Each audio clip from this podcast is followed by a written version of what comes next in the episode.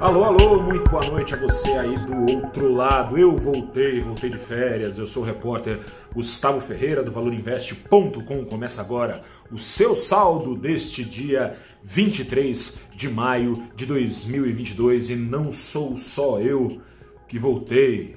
Voltou aos radares a guerra comercial. Lembra dela, da guerra comercial entre Estados Unidos e China?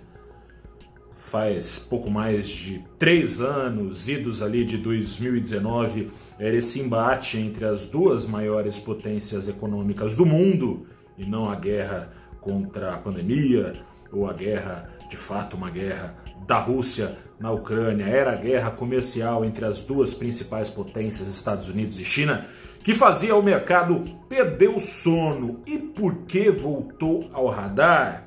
Pelo seguinte voltou, aliás, trazendo alívio, né? diferentemente do que acontecia na maior parte desses embates nos tempos de Donald Trump. Acontece que o atual presidente dos Estados Unidos, Joe Biden, estaria planejando uma colher de chá aos chineses, como derrubando parte das tarifas de importação aos produtos chineses impostas pelo seu antecessor Donald Trump.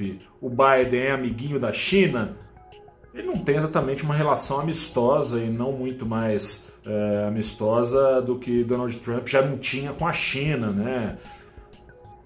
Mas vem a calhar para os americanos. Inflação por lá nos Estados Unidos é a maior em mais de quatro décadas. O Biden estaria pretendendo, com isso, ajudar os americanos a importar mais produtos e diminuir então a alta do custo de vida nos Estados Unidos. No embalo dessas notícias, a bolsa brasileira deu continuidade ao movimento de recuperação ensaiado aí ao longo do mês de maio, na maior parte do tempo, né? Começou ali em, na primeira semana de, ma de maio, apanhando nas duas últimas veio subindo, subiu de novo e subiu bem, 1,71% o Ibovespa nesta segunda-feira. Tudo muito bem, tudo muito bom, mas é bom ficar atento à qualidade, digamos assim, dessa alta.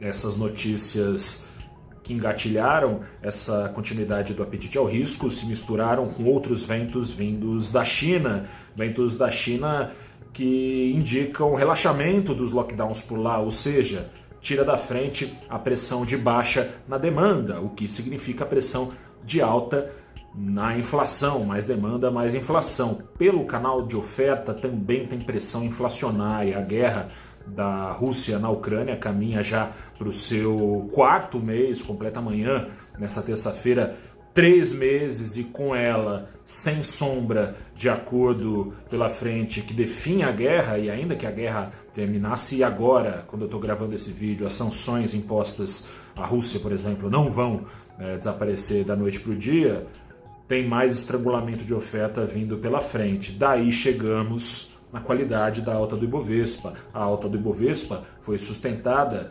por ações que não são a maioria da sua carteira, mas representam 50, nada menos que 50% da sua composição. Ações de exportadoras de petróleo, Petrobras, 3R, e PetroRio e ações da Vale e ações também das empresas vendedoras de aço beneficiadas pela inflação. Completam os 50% com essas ações, as ações dos bancões que se não são beneficiadas pela inflação, podem vir a ser beneficiadas com mais juros exigidos por essa inflação, cobrando, claro, crédito mais caro dos clientes e assim enchendo as burras. Ou seja, dá para comemorar Claro, né? Para quem está apostando no Ibovespa, veio bem a calhar esse 1,71%, mas não reflete exatamente a saúde ou algum sinal de melhora de saúde da economia real.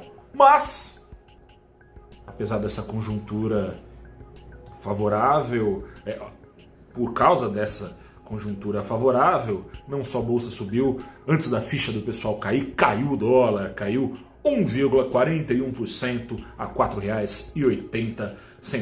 Acumulou uma gordurinha aí, quem sabe, para quando a eleição começar, o dólar subir, mas não subir para muito além dos 5 e tralalá reais. Fico por aqui, um grande abraço para você. Amanhã a gente conversa mais. Tchau, tchau.